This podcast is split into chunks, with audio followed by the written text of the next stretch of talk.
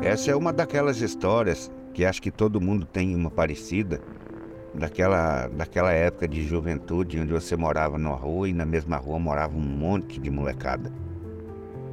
E dentro desses amigos que a gente tinha na rua tinha o Valtinho. O Valtinho ele morava no final da rua com a mãe dele. Ele era um pouco mais velho que a gente, então era ele que a gente buscava às vezes conselho. E ele era uma pessoa assim de, de um coração tão grande que às vezes a pessoa ofendia ele e ele nem se, nem se tocava. É a gente que às vezes se incomodava por ele.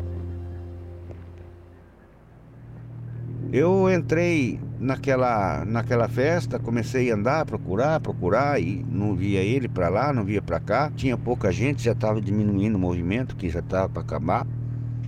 Eu encontrei o Valtinho, mas eu, ele vinha vindo na minha direção, ele estava assim com o olho assim instalado. Aí perguntei para minha irmã, falei, viu, e o Valtinho, ele vem embora? Eu não vi mais ele, minha irmã olhou para mim, meu cunhado olhou. Eu falei, ô Márcio, mas você não tá sabendo? Mas como você não tá sabendo? A mãe não contou pra você? Eu falei, não, hein? Então, a dona Ernestina veio avisar aqui ontem cedo para nós aqui que o, que o Valtinho faleceu.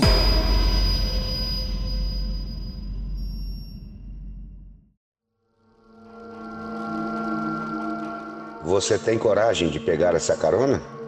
Vem comigo. A estrada é sobrenatural.